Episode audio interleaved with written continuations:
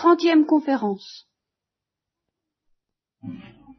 Est-ce que vous êtes vraiment convaincus, les uns ou les autres, que votre âme est immortelle, que vous êtes immortel, que quelque chose en vous est immortel, que le, principal est immortel? Si vous me demandez une définition de l'âme qui ne soit pas une définition scolastique et vieillotte, je vous dirais, bah, c'est le principal de vous-même, ce qui compte au-delà de tout ce qui est de plus profond. Est-ce que vous êtes vraiment convaincu que c'est immortel? Alors, il existe une démonstration. Oui. Pas une démonstration mathématique. Je vous ai expliqué que la démonstration de l'existence de Dieu n'était pas une démonstration mathématique. Vous avez dit ça l'année dernière. Mais que c'était tout de même une démonstration. Bon, la démonstration de notre immortalité, en ce que nous avons de plus profond, c'est-à-dire l'immortalité de l'âme, est encore beaucoup moins mathématique et elle est beaucoup plus difficile. Alors, ce que je voudrais évoquer avec vous, c'est un certain raisonnement que j'ai trouvé dans Dostoïevski et qui moi-même m'a servi beaucoup à une certaine époque de ma propre existence, où j'avais de sérieux doutes et sur l'existence de Dieu et sur l'immortalité de l'âme. En plein milieu de sa vie, au moment où il vient d'être condamné au bagne, il se présente comme un enfant du siècle, c'est-à-dire du 19e, c'est-à-dire un enfant du doute. Il dit, j'ai des doutes. Et euh, des doutes tellement torturants pour lui, qu'il s'est composé, dit-il, un credo à lui, consistant à dire que aucun personnage n'est plus beau, plus séduisant, plus fascinant, plus intéressant, plus important, enfin on pourrait ajouter pas mal de trucs du même genre, que Jésus-Christ. Il s'agit de Jésus-Christ homme, bien entendu. Alors il va jusqu'à ajouter ceci qui est énorme, que si on lui démontrait à l'aide raisonnement mathématique que la vérité est d'un côté et Jésus-Christ de l'autre, ben il choisirait du côté de Jésus-Christ. Parce que la vérité telle que les savants de son temps la lui présentaient, je crois pas qu'il serait beaucoup plus heureux en face des savants d'aujourd'hui d'ailleurs, eh bien, ça ne l'intéressait pas. Ce qui l'intéressait, c'était une vérité d'un autre ordre qu'il sentait au fond de son cœur, mais qui n'avait pas les moyens de défendre par une argumentation interminable. Alors il envoie promener une fois pour toutes ces argumentations en disant Zut, vous me faites suer, votre vérité, ça ne m'intéresse pas, c'est la vérité du Christ qui m'intéresse. Vous voyez que Dostoevsky est quelqu'un qui cherche, comme on dit, et qui doute. Alors, quand par hasard, il tombe sur une certitude, eh bien ça vaut le coup. Vous voyez Et ça vaut le coup de s'y arrêter. Alors, l'idée de Dostoevsky, ça n'est pas l'âme est immortelle. C'est ça qu'il dit, c'est pas là que porte sa certitude. Et même, au fond, à travers tous ces arguments, on sent bien que c'est quelqu'un qui a dû être frôlé plus d'une fois, plus souvent qu'à son tour, par la crainte et l'angoisse, que précisément l'âme ne soit pas immortelle. Mais alors, ce qui lui paraît évident, et c'est là-dessus que je voudrais insister parce que c'est sensationnel, c'est ça, il l'a vu. Et moi, je me permets d'affirmer aussi que je l'ai vu, et je l'ai vu avant même de retourner ma veste et de donner ma foi à Jésus-Christ entièrement. J'ai vu ça à la suite de Dostoevsky, il me l'a appris. Il a vu que si un homme, et je dis bien un homme, ne croit pas à l'immortalité de l'âme, il ne peut pas vivre. Voilà ce qu'il a vu. et alors ça pour lui c'est sûr, c'est radical. Et je dis un homme, pas un animal. Et justement, ce serait presque la manière dont Dostoevsky ferait la différence entre l'animal et l'homme. L'animal est un être qui peut très bien vivre sans croire à l'immortalité de l'âme ni à sa propre mortalité. D'ailleurs, il sait pas ce que c'est que la mort. Comme dit personne, l'homme est le seul animal qui sache qu'il va mourir. Notez bien ça. C'est justement parce que l'homme sait qu'il va mourir, la mort, même, il sait ce que c'est, il peut en parler avant de l'avoir subi lui-même, c'est justement parce qu'il sait qu'il va mourir qu'il est obligé pour vivre, lui, homme, d'avoir la certitude que quelque chose en lui ne va pas mourir autour de cette mort, à l'occasion de cette mort. Il avait écrit un article qui s'appelait Jugement, et à la fin de cet article, il fait la démonstration, il parle de suicide. Il est assez fasciné par tout ce qui est crime et tout ce qui est suicide. Il évoque deux suicides aussi différents l'un que l'autre. Il évoque une fille de 23 ans qui imbibe de chloroforme un paquet de watts qu'elle applique sur son visage en le loin par derrière, puis qui s'étend sur son lit. Et avant son trépas, elle avait écrit en français le billet suivant Je vais entreprendre un long voyage. Si la tentative ne réussit pas, qu'on se rassemble pour fêter ma résurrection avec du cliquot. Si ça réussit, je prie qu'on ne me laisse enterrer que tout à fait morte. car euh, il serait fort désagréable de se réveiller dans un cercueil sous terre. Ce n'est pas chic. Point final. Alors Dostoevsky épilogue beaucoup sur ce chic, sur ce mot atroce, n'est-ce pas, employé au moment, euh, enfin dans une pareille circonstance. Que cette, cette, trivialité volontaire lui paraît receler un abîme. Puis alors il évoque une autre fille qui s'est jetée par la fenêtre, une couturière, la fenêtre d'un quatrième étage, et elle s'est jetée en bas avec une image pieuse entre les mains. Et alors il dit, comme c'est inouï cette image entre les mains, une telle mort en revêt plus de douceur et d'humilité. On voit bien qu'il n'y eut ici ni murmure ni réprobation, et elle mourut en priant. Il y a ainsi de ces choses qui ont beau paraître toutes simples, elles n'en forcent pas moins à réfléchir longuement et vous feraient croire, par instant, à votre propre culpabilité.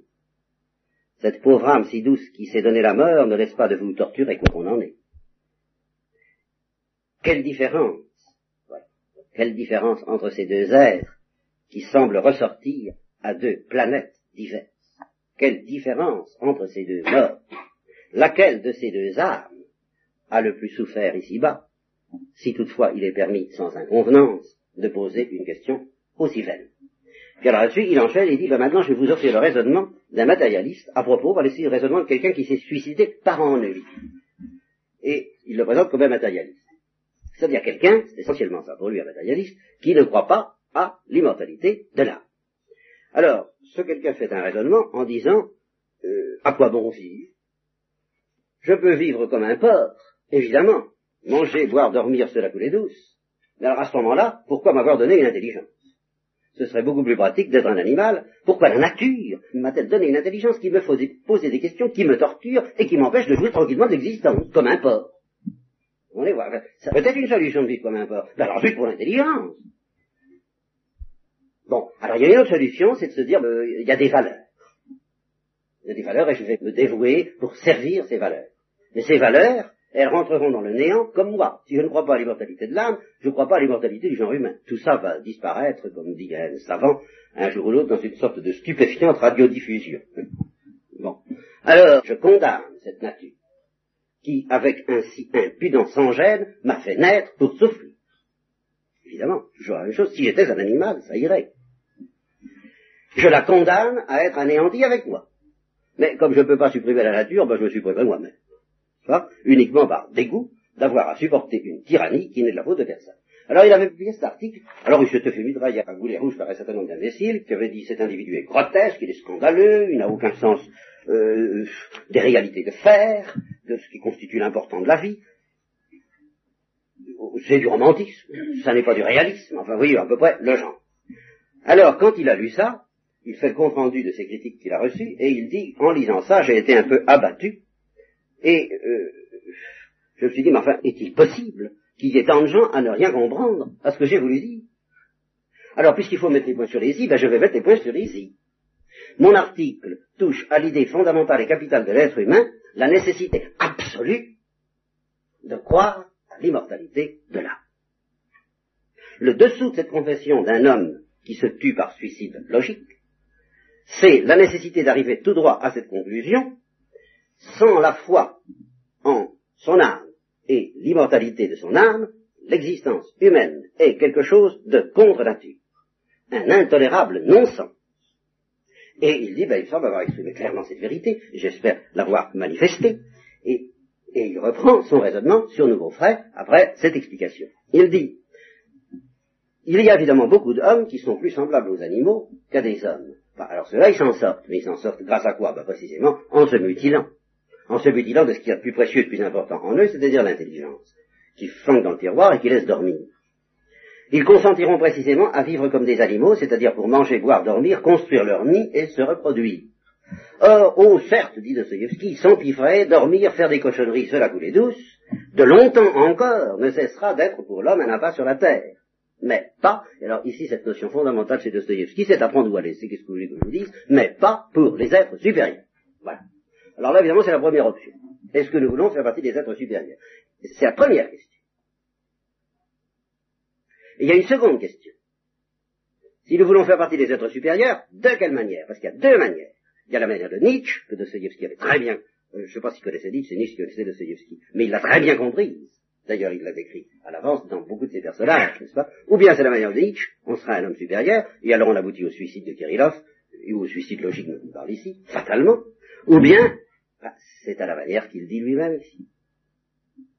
Autrement dit, si vous voulez, et c'est une idée également très chère à Dostoevsky, et très chère à bien des gens que je connais, d'ailleurs, je pourrais nommer, euh, c'est très dangereux de sortir de la banalité. Méfiez-vous. Restez médiocre si vous voulez être tranquille, ou alors, si vous voulez sortir de la médiocrité, prenez vos axes, c'est-à-dire croyez à l'immortalité de l'âme. C'est un conseil que je vous donne, dit Dostoevsky, parce que si vous avez le malheur de vouloir sortir de la médiocrité, d'avoir envie de faire autre chose dans la vie que manger, boire, dormir, faire des cochonneries la coulée douce, et que vous ne croyez pas à l'immortalité de l'âme, alors malheur à vous. Parce que c'est le désespoir le plus absolu qui vous attend. Alors, il vaut mieux rester accroupir dans l'animalité que de se mettre à en sortir sans croire à l'immortalité de l'âme. D'abord ça, surtout ça. Donc, ça ne peut pas suffire, justement, pour les êtres supérieurs. Or, ce sont les êtres supérieurs qui règnent sur la terre. Oui, alors, euh, une petite remarque à ce sujet-là, les êtres supérieurs ont une très drôle de façon de régner, qui justement n'est pas très rigolote quand on ne croit pas à l'immortalité de l'âme. Les êtres supérieurs règnent sur la terre environ 300 ans après leur vie. Alors là, ils règnent bien.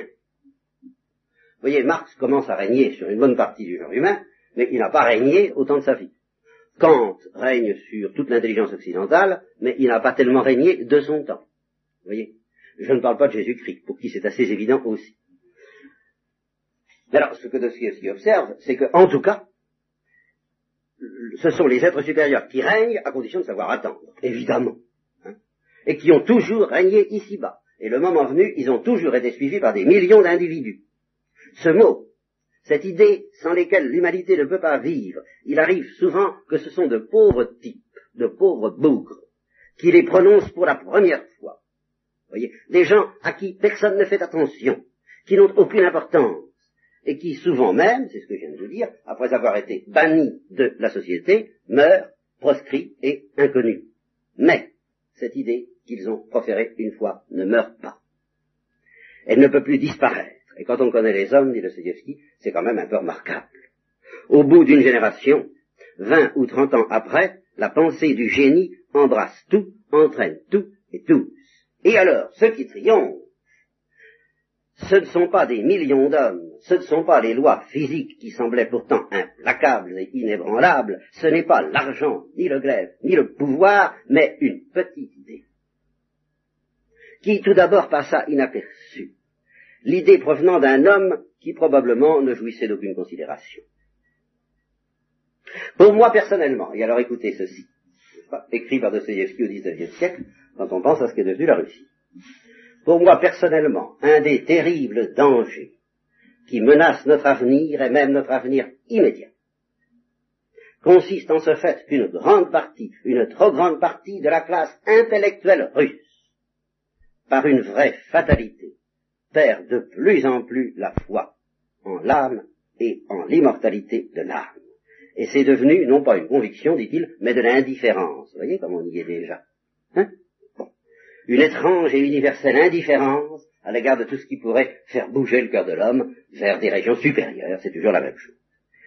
L'individu, pas plus que la nation, ne peut pas vivre sans une idée supérieure.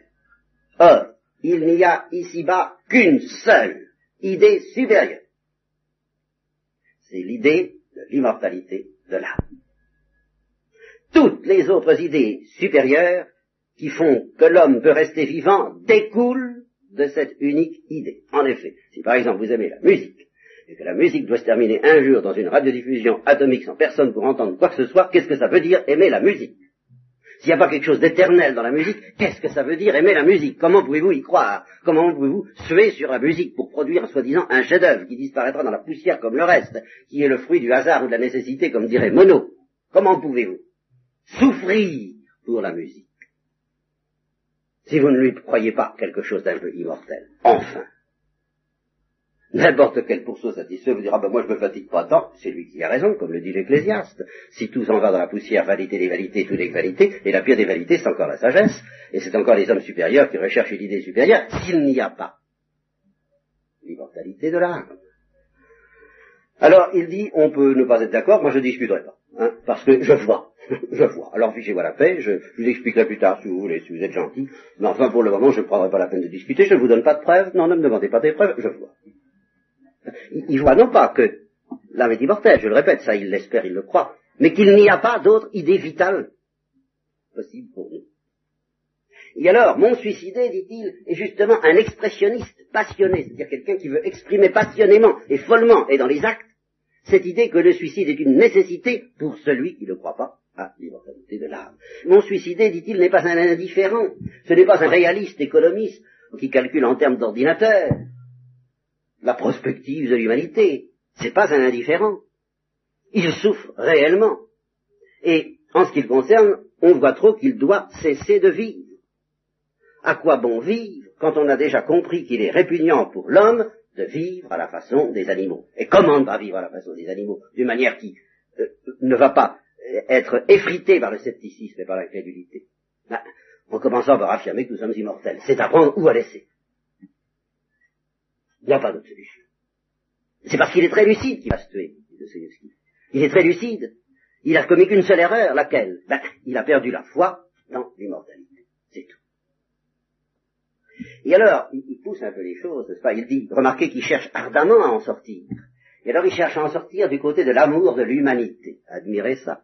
Hein, pour quelqu'un qui fait partie de la patrie, euh, la, sainte Russie, dont Dostoevsky dit lui-même, c'est elle euh, qui réconciliera les peuples et qui aura le sens de l'universalité des peuples, c'est ce qui semble s'être réalisé en 1917 quand euh, la première internationale, je crois, la seconde, je ne suis pas très historien, a jailli et que euh, on a pu espérer qu'autour de la Russie, en effet, l'humanité pourrait se constituer. Mais cet amour de l'humanité existait déjà chez les Russes avant le marxisme. Le marxisme n'a été qu'une espèce de microbe qui a pénétré sur une société russe avide d'un amour de l'humanité, mais qui, tout en ayant l'amour de l'humanité, a perdu peu à peu chez ses dirigeants la foi dans l'immortalité de l'âme. Alors Dostoevsky dit, faites attention, s'il y a un mélange explosif qui est dangereux, c'est l'amour de l'humanité plus la perte de la foi dans l'immortalité de l'âme. Ça, c'est un explosif très dangereux. Pourquoi? Mais parce que c'est une noble pensée, n'est-ce pas? Je, reprends le texte. Hein, si vous m'avez dit, je ne peux pas arriver à décoller de ce texte, il est trop irremplaçable. Donc, il voudrait trouver la solution dans l'amour de l'humanité. Si c'est pas moi, qui serais heureux, eh bien, l'humanité, peut-être, sera heureuse et parviendra un jour à l'harmonie, à la béatitude. Cette pensée pourrait me retenir ici-bas, se dit-il. Bah oui, je pourrais travailler, c'est ce que font les marxistes. Moi, je vais disparaître, mais un jour, le messianisme, l'humanité, ne sera plus, comme me disait un ami marxiste, une machine à fabriquer du malheur. Eh bien, je vais servir pour ça. Et c'est évidemment, dit Dostoevsky, une noble pensée, une noble et douloureuse pensée. Mais, attention, cette incrédulité à l'égard de ma propre immortalité va rejaillir sur l'humanité elle-même. Si moi je ne suis pas immortel, mais l'humanité non plus n'est pas immortelle. Hein? Et surtout pour quelqu'un qui est lucide, justement. Ce n'est pas une affaire de quelques années, ou de quelques millions d'années que je dois mourir moi ou que l'humanité tout entière doit mourir, c'est pas parce que là ça c'est la, métaphysique des faibles dont je vous ai parlé une fois, je crois, quand je vous ai dit un peu d'éternité. Il me semble que vous vous, rappelez que je dis ça. Hein? Bon, pas beaucoup d'éternité, pas trop, mais pas, pas, non plus rien du tout, un petit peu. Bon, eh ben, au fond, une humanité qui va vivre des millions d'années, pour nous, c'est l'équivalent de un peu d'éternité, quoi. C'est évidemment pas éternel, mais enfin, c'est suffisant pour donner un sens à mon existence. Mais pour quelqu'un de lucide, ah non, ça ne suffit pas. Si j'ai la certitude que la vie de l'humanité n'est au fond qu'un instant. Voilà. De même que la mienne. Et que demain, après avoir atteint son harmonie, à supposer qu'on y arrive, l'humanité rentrera tout comme moi dans le néant, de par la vertu des lois naturelles, et après tant de souffrances, consenties en faveur de ce rêve. Cette pensée révolte mon esprit, justement à cause de l'amour que j'ai pour l'humanité. Elle me blesse au nom de l'humanité tout entière. Et alors? Et alors c'est là que Dostoevsky avance une intuition à lui, il n'y a que lui pour trouver ces intuitions-là, et je ne vais pas vous la démontrer, pas plus que lui ne veut la démontrer, en l'absence de toute preuve comme toujours, mais enfin on voit ou on ne voit pas. Il dit une fois que quelqu'un, justement parce qu'il aime passionnément l'humanité, se met à ne pas supporter, à ne pas tolérer l'idée que l'humanité va disparaître, eh bien cette idée que l'humanité va disparaître tue son amour de l'humanité et le retourne en haine, en colère ou en révolte, mais infailliblement. Et à ce moment-là, c'est tous les fascismes qui sont possibles, toutes les dictatures, toutes les folies. Il faut d'ailleurs, entre ces paroles de Dostoevsky et le 1970 où nous sommes maintenant, mettre justement toute l'épaisseur de sang, de douleur et de larmes qui s'est écoulée depuis et qu'il a parfaitement prophétisé et dont il a donné les causes. Et alors, il prend l'exemple, dans une famille qui meurt de faim, le père ou la mère se prendra à haïr des enfants qu'ils aimaient, justement parce qu'ils ne peuvent plus rien Alors à ce moment-là, cet amour se transforme en haine, n'est-ce pas? Euh, Je prétends que la conscience de la vanité de tous nos efforts, en vue de procurer quelque utilité ou quelque allègement à l'humanité souffrante, peut, en présence des maux de l'humanité, transformer en haine tout l'amour que vous aviez conçu pour elle. Mais c'est ce que nous voyons sous nos yeux tout le temps justement toute la dialectique, tout ce qu'on appelle de la violence des contestataires et des, contestataires qui font de la violence et de la violence qui devient folle à un moment donné, et, qui, à un moment donné, justement parce qu'ils ne peuvent pas, parce qu'ils n'acceptent pas que l'humanité ne change pas, euh, sont prêts à la faire sauter. Alors évidemment, les réalistes n'y croiront pas et n'y comprendront rien. Mais j'énonce, toujours sans preuve pour le moment, que l'amour de l'humanité est inconcevable, incompréhensible, et même impossible, si on ne croit pas l'immortalité de l'âme. Ça le fond tout. Et tous ceux qui, alors ça c'est encore prophétique par rapport à la Russie, tous ceux qui, après avoir arraché à l'homme sa foi dans l'immortalité, cherchent à remplacer cette foi par un autre idéal qui s'appelle l'amour de l'humanité, ceux-là euh, font un péché attente contre eux-mêmes. Car au lieu de l'amour de l'humanité, ce n'est que le germe de la haine de l'humanité qu'il plante au cœur de ceux qui ont perdu cette foi. Alors, je me moque, dit toujours, que les réalistes haussent les épaules devant ces affirmations. La sagesse de cette idée surpasse leur sagesse. Et j'ai la certitude inébranlable qu'elle s'imposera quelques jours en axiome à l'humanité. Cela dit, encore une fois, en l'absence de toute preuve. C'est Dostoevsky qui parle. Et qui sont, bon, il n'y a pas de preuve, croyez-le bien. Et moi aussi. Parce que ça, je m'excuse, mais moi aussi, je le vois. En définitive, il est clair que le suicide, quand l'idée d'immortalité a disparu, est chose inévitable et nécessaire à l'homme. Alors, ceci dit, à propos du suicide, vous savez qu'il y a toutes sortes de suicides. Il y a le suicide qui consiste euh, en fait divers collationné dans un journal, bon, très bien, là c'est le vrai suicide. Il y a un autre suicide euh, qui, je pense, risque de nous tenter tous, plus ou moins un jour ou l'autre, et qui est euh, le suicide en pente douce. Se laisser aller en sachant que, au fond, on renonce à la vraie vie. Alors on se laisse aller paf. C'est l'histoire de la drogue, de l'alcool, de, tous les désordres possibles, mais euh, vécu et accepté comme une sorte de suicide, une sorte d'euthanasie, une sorte de mort douce, n'est-ce pas? On, se la coule douce, mais c'est exactement ça. Mais c'est la mort qu'on se coule douce, c'est pas la vie. C'est une démission plus ou moins consciente, mais tout de même une démission. C'est encore un suicide. Et puis alors il y a un autre suicide, celui qui nous guette le plus peut-être, dont on parle beaucoup en ce moment, le suicide collectif. On dit que les moyens de la science risquent d'amener un suicide collectif de l'humanité. Et alors, on, voit comme cause de ce suicide collectif ben, la folie de l'homme, sa légèreté. Et alors les savants disent, eh ben, on va l'arracher à cette légèreté. L'information. Avec de l'information, les gens deviendront sérieux et ils vont tout de même faire des efforts pour que l'humanité n'aille pas à un suicide collectif. Mais ils ne se rendent pas compte qu'il peut y avoir une cause très secrète et très subconsciente et très freudiennement subconsciente à ce suicide collectif, et c'est précisément une certaine volonté de suicide. Obscure, tout simplement parce qu'on ne croit plus à l'immortalité de l'âme, alors ça ne vaut plus le coup de vivre. C'est quelque chose qui nous travaille dans le subconscient. Alors devant l'accumulation des difficultés que représente la vie, et il est certain que si la vie pour les Occidentaux comporte des avantages, elle comporte aussi de sacrées difficultés, euh, et, beaucoup plus conscientes. C'est ça qui est douloureux, que vous ne trouvez pas chez les peuples primitifs, qui meurent, qui souffrent, mais qui n'ont pas des problèmes au degré euh, massif qui nous prend à la gorge, nous tous, moi, tous ceux à qui j'ai affaire, euh, parmi les, adultes, que de problèmes accable l'homme.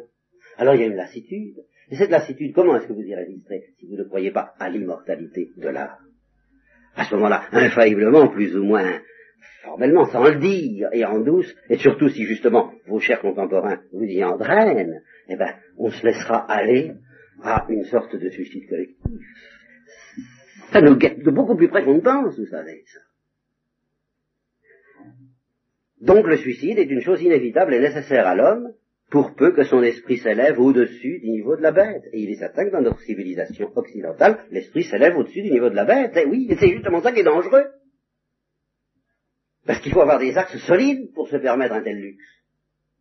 Par contre, l'immortalité, qui promet à l'homme une vie éternelle, rattache d'autant plus l'homme à la terre. Ça devrait être le contraire, mais c'est en réalité parce que sans la conviction de son immortalité sur terre, les liens de l'homme avec la terre se relâchent, deviennent plus fragiles, pourrissent. Oui, c'est toujours la même chose. Si vous voulez pouvoir vous intéresser, mais d'une manière solide, j'ai dit la musique, je pourrais dire aussi bien l'industrie, je pourrais dire toutes les réalités que la civilisation nous offre, toutes les réalités, tous les travaux qui nous sont offerts. Est-ce que vous allez pouvoir vous y livrer avec enthousiasme, oui ou non? À quel prix? Comment pourrez-vous pratiquer la médecine, l'industrie, l'agriculture, la poésie, la musique, l'enseignement avec un minimum d'enthousiasme si vous ne croyez pas à l'immortalité de l'âme? C'est pas la peine. Donc la foi dans l'immortalité de l'âme vous accroche à ce qu'on appelle votre devoir d'État, mais je dirais à la réalité, à la vie, à la vraie vie.